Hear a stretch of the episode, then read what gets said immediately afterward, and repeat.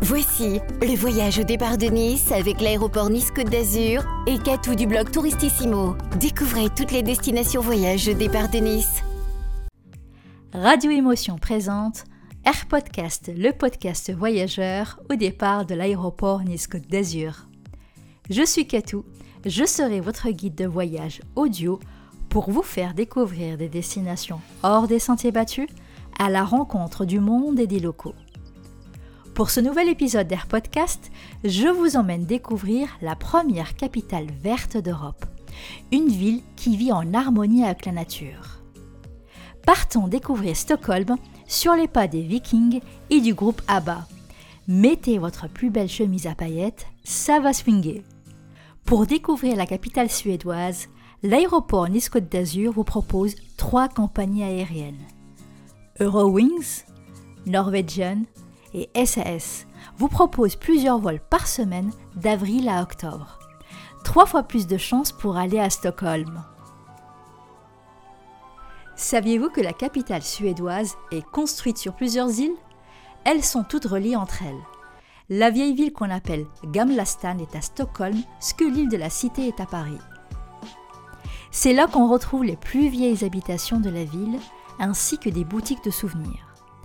Vous pouvez vous déplacer à pied, à vélo, en ferry ou en métro pour visiter Stockholm. En ce qui concerne le métro, vous pouvez utiliser Stockholm Card pour bénéficier des réductions un peu partout en ville en plus des transports. Si vous avez prévu de visiter que des musées lors de votre voyage à Stockholm, je vous recommande le Stockholm Pass, un parfait gain de temps et d'argent. Puisqu'on est à Gamla Stan, Commençons notre visite au musée Nobel où défilent au plafond les planches des plus de 800 personnes l'ayant obtenu, toutes catégories confondues. On y trouve aussi des différents objets ayant appartenu aux lauréats et qui ont joué un rôle dans l'obtention de celui-ci. Continuons la visite de Stockholm et arrêtons-nous au Palais Royal. C'est un site incontournable à faire lors de votre premier voyage dans la capitale suédoise. La visite se déroule en trois temps. La visite du palais en lui-même, l'armurerie et le trésor royal. Comme à Drottningholm, le château royal se visite avec ou sans guide. Il est interdit de prendre des photos. On y visite les différentes salles et appartements où l'on retrouve beaucoup d'influences du château de Versailles, ainsi que de nombreux portraits de famille et une vieille connaissance française, Louis XV. Autre précision, si vous souhaitez voir la relève de la garde, celle-ci a lieu tous les jours à midi 25. Ensuite, il faut descendre dans les sous-sols du château pour y admirer des armures de toutes les époques, ainsi que des costumes, des berceaux ou des jouets d'enfants. Puis il faut passer à un autre sous-sol si vous souhaitez voir les joyaux de la couronne suédoise. Tiares et couronnes incrustées de pierres précieuses, perles et or. Un autre château à visiter à Stockholm, le château de Drottningholm, qui se trouve à 12 km à l'ouest de la capitale. C'est l'une des résidences de la famille royale actuelle, construite au XVIIe siècle. L'embarcadère se trouve au pied de l'hôtel de ville et la traversée en bateau dure environ une heure. Les départs se font toutes les 30 minutes à partir de 10 heures. Vous embarquez à bord d'un vieux navire du début du siècle dernier sur lequel se trouvent des bars et des restaurants.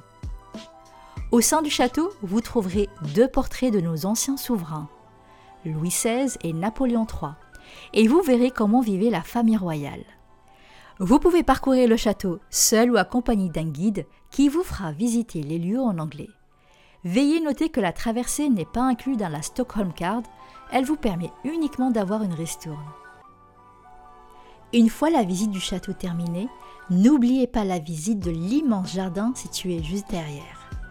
Puis à l'ouest du parc, après un bon 20 minutes de marche, n'oubliez pas de visiter le pavillon chinois, une jolie annexe aux couleurs roses, jaunes et vertes qui abrite toute une architecture et des décors venus de Chine. Enfin, lors de votre retour devant le château, ne manquez pas la visite du théâtre du château qui dure 30 minutes en anglais. Ce théâtre construit au XVIIIe siècle continue de fonctionner encore de nos jours. Une fois revenu au débarcadère, reprenez la direction de Durgarden, non loin de là, à Junibaken, le musée des contes de fées. Mais attention, votre enfant risque d'apprécier énormément et vous pourriez rester coincé jusqu'à la fermeture. Le musée est en fait un manège à la manière de celui de Peter Pan qu'on peut trouver dans les parcs Disneyland. Vous embarquez dans un wagon qui vous emmène vivre les aventures d'un personnage de conte suédois. Tantôt vous roulez, tantôt vous montez. Un agréable moment pour retrouver votre âme d'enfant. La Stockholm Card vous permet aussi d'avoir des remises pour effectuer une balade en bateau d'une heure autour de l'île d'Urgaden. C'est une île qui se trouve à l'est de la ville. Elle comporte un immense parc où les habitants aiment y faire des promenades, leur jogging ou des pique-niques. Toujours sur l'île de Jorgaden, le musée du groupe ABBA, qui se trouve à quelques minutes en bus ou en tramway du centre-ville. Le musée est installé à 5 minutes à pied du musée en plein air Erskansen et du célèbre musée Vasa. ABBA The Museum présente des vêtements de scène, des objets ayant appartenu au groupe, des séquences de concerts, des interviews, etc., etc. Le tout dans un cadre contemporain, interactif et festif. Une fois à l'intérieur du musée, vous pouvez chanter et danser avec des hologrammes d'ABBA en étant vêtu d'un costume numérique projeté sur vous dans une cabine spéciale. ABBA Museum dispose aussi d'une annexe à l'aéroport de Stockholm, parfait pour continuer à chanter et à danser jusqu'au pied de l'avion. Mamma mia, here I go again. My, my, how can I resist ya? Mamma mia, does it show again? My, my, just how much I miss you. Ça y est, vous l'avez en tête? On se lance dans un karaoké spécial là-bas ou on continue notre balade à Stockholm Pour le bien de vos oreilles, je choisirai la deuxième option. Toujours sur le même chemin qu'Abba de Museum se trouve le musée de biologie. Une bâtisse tout en bois construite en 1893 avec un escalier à double révolution qui vous présente de nombreuses espèces de mammifères et d'oiseaux empaillés. Puis terminer la balade avec la visite de l'église de Ridaholm. C'est dans cette petite église que sont enterrés les anciens monarques suédois, y compris les derniers régnants en date et descendants d'un général de Napoléon Bonaparte, les Bernadotte. Émilie est notre invitée de la semaine. On s'est rencontrés sur Twitter à commenter les émissions de voyage et on s'est retrouvés par hasard au concert de Robbie Williams et puis celui de Take That à Paris. Vous l'aurez compris, ce sont les voyages et la musique qui nous ont réunis.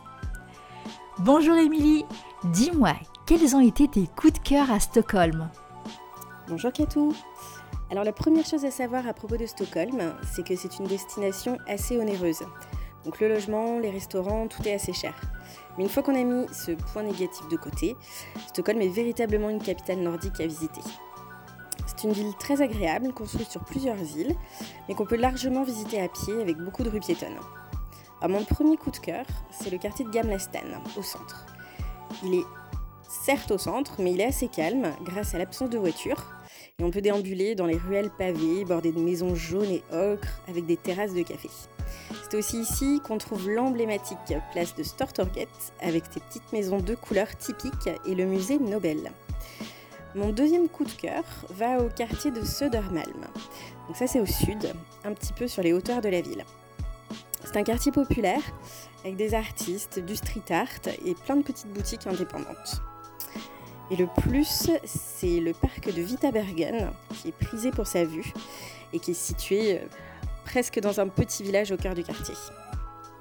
En ce qui concerne les visites plus précises, j'ai adoré le musée du Vasa et son histoire incroyable donc le Vasa, c'était un navire royal du XVIIe siècle qui sombra dès sa première sortie du port. L'épave a été renflouée en 1961 et après 333 ans passés au fond de l'eau, le navire était intact. Donc il est vraiment très impressionnant à voir. Non loin, on trouve aussi le musée de Skansen. C'est le plus vieux musée en plein air du monde. C'est un petit peu particulier, mais en fait c'est un grand parc et on peut y découvrir la nature, la culture suédoise et ses traditions et on peut même y voir des maisons rouges bien typiques. Et enfin, j'ai adoré découvrir le Palais Royal.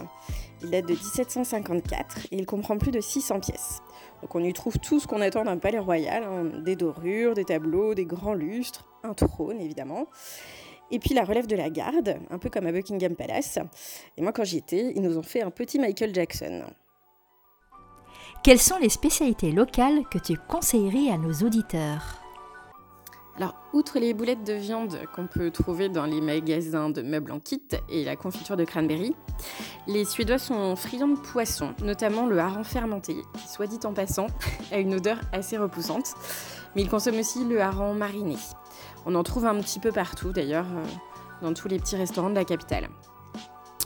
Mais ils aiment bien aussi manger des raksmörgas. Alors là, vraiment, pardon pour l'accent. Ce sont des petites tartines de pain complet sur lesquelles on met de la salade, des crevettes, de la mayonnaise, des œufs et des concombres. Donc ça, c'est pareil, il y en a un petit peu partout, surtout en été. Alors moi, ce que j'ai préféré, c'est le fika. Donc qu'est-ce que le fika? En fait, le fika, c'est un peu un art de vivre à la suédoise. C'est une pause que l'on s'accorde à tout moment de la journée généralement dans un endroit confortable, avec une boisson chaude réconfortante, et en option un petit encas, qu'il soit salé ou sucré d'ailleurs, ça peut être un sandwich comme un gâteau. Et euh, évidemment, moi pour ma petite pause gourmande, j'ai préféré les cannelles donc, ou le cannelle bulleux comme vous voulez. Donc c'est des, des petits roulés à la cannelle typiques des pays nordiques. Donc voilà, à renouveler plusieurs fois dans la journée. Et dernière question, que conseillerais-tu de faire dans les alentours de Stockholm? Si vous restez un long week-end de 3 ou 4 jours à Stockholm, je vous conseille de prendre le large. Stockholm est situé dans un archipel, il est donc assez facile d'aller explorer les îles alentours et le choix est assez vaste. Pour ma part, j'avais choisi l'île de Grinda pour des raisons purement pratiques, parce que Grinda est située à 1h45 en ferry de Stockholm, donc assez facile de faire l'aller-retour dans la journée. Le ticket m'avait coûté 10 euros environ. Il faut savoir qu'il y a un ferry un petit peu plus rapide, mais un petit peu plus cher. La traversée est donc assez lente, mais elle nous permet de découvrir l'archipel et ses nombreux îlots. Grinda est assez calme, elle est couverte de forêts, elle est idéale pour se ressourcer, pour aller marcher, sans croiser personne, ou presque. le jour où j'y suis allée, nous étions qu'une trentaine de personnes sur l'île. On peut aussi y faire du kayak ou du paddle, aller explorer un petit peu les alentours et les autres îles. Et le petit bonus, c'est qu'il y a aussi des maisons rouges typiques que j'adore. Pour le retour, je n'ai pas pris un ferry direct. J'ai pris un ferry et je me suis arrêtée sur l'île de Vaxholm, qui est la capitale de l'archipel. Là, c'est une plus grosse île avec une vraie ville. Mais la ville est assez charmante avec plein de jolies petites maisons en bois en couleur, euh, des maisons assez cossues d'ailleurs. Et on peut très facilement s'écarter de la ville à pied. Donc moi j'ai fait un grand tour sur les chemins de forêt jusqu'à une petite plage et une base nautique. On peut prendre un petit peu de hauteur pour admirer les îles alentours. Et le plus, c'est qu'on peut rentrer en bus vers Stockholm pour le prix d'un simple ticket de bus. Donc euh, ça, c'est un bon plan. Merci Émilie pour tes précieux conseils. Ça m'a donné envie d'aller visiter Grinda et faire du kayak. Retrouvez tous les voyages d'Émilie sur globetrotting.com. Après cette longue journée de visite, de danse et de chant, je vous emmène faire un tour dans un lieu insolite, à l'Ice Bar. Il se situe au rez-de-chaussée du Nordic Hotel. L'entrée vous coûtera 199 couronnes suédoises, soit l'équivalent de 22 euros, et 99 couronnes suédoises, environ 10 euros, pour les enfants âgés de 3 à 17 ans. L'entrée vous donne accès à l'ice bar avec une cape fourrure et gants compris, ainsi qu'une consommation servie dans un verre taillé dans un cube de glace. Les cocktails sont à base de vodka, mais il en existe sans alcool également. Une expérience à faire une fois pour apprécier cette ambiance à moins 5 degrés et bien évidemment avec modération. N'oubliez pas en partant d'acheter votre petit shooter souvenir. Pour avoir une vue à couper le souffle sur Stockholm, je vous recommande le Skyview. Il se trouve dans la banlieue sud de la ville, non loin de l'hôtel Park Inn. Toutes les 10 minutes, deux nacelles en forme de bulle vous emmènent chacune leur tour au sommet du dôme à 130 mètres de hauteur afin d'apprécier un magnifique panorama de la ville et vous rendre compte à quel point la Suède est un pays plat. L'attraction est bien sûr déconseillée aux personnes claustrophobes ou qui souffrent de vertige. Ça vous dirait de dîner dans un restaurant viking? Poussez les portes du restaurant et Fourkrog, qui est situé à Gamlastan dans la vieille ville. Un conseil, réservé à l'avance car l'endroit, vu son côté dépaysant, est extrêmement fréquenté. Vous êtes dans l'ambiance dès l'entrée.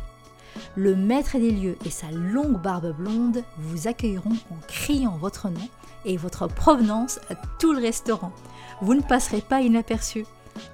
Puis vous dégusterez les spécialités que les vikings consommaient avec des couverts hors normes, comme de la soupe aux crustacés, de la charcuterie et fromages locaux, du pavé de saumon mi-cuit, mi-fumé, de l'émincé de steak de bœuf en sirotant de la bière. L'addition peut être un peu salée, il faut compter environ 60 euros par personne, mais ça vaut vraiment le détour.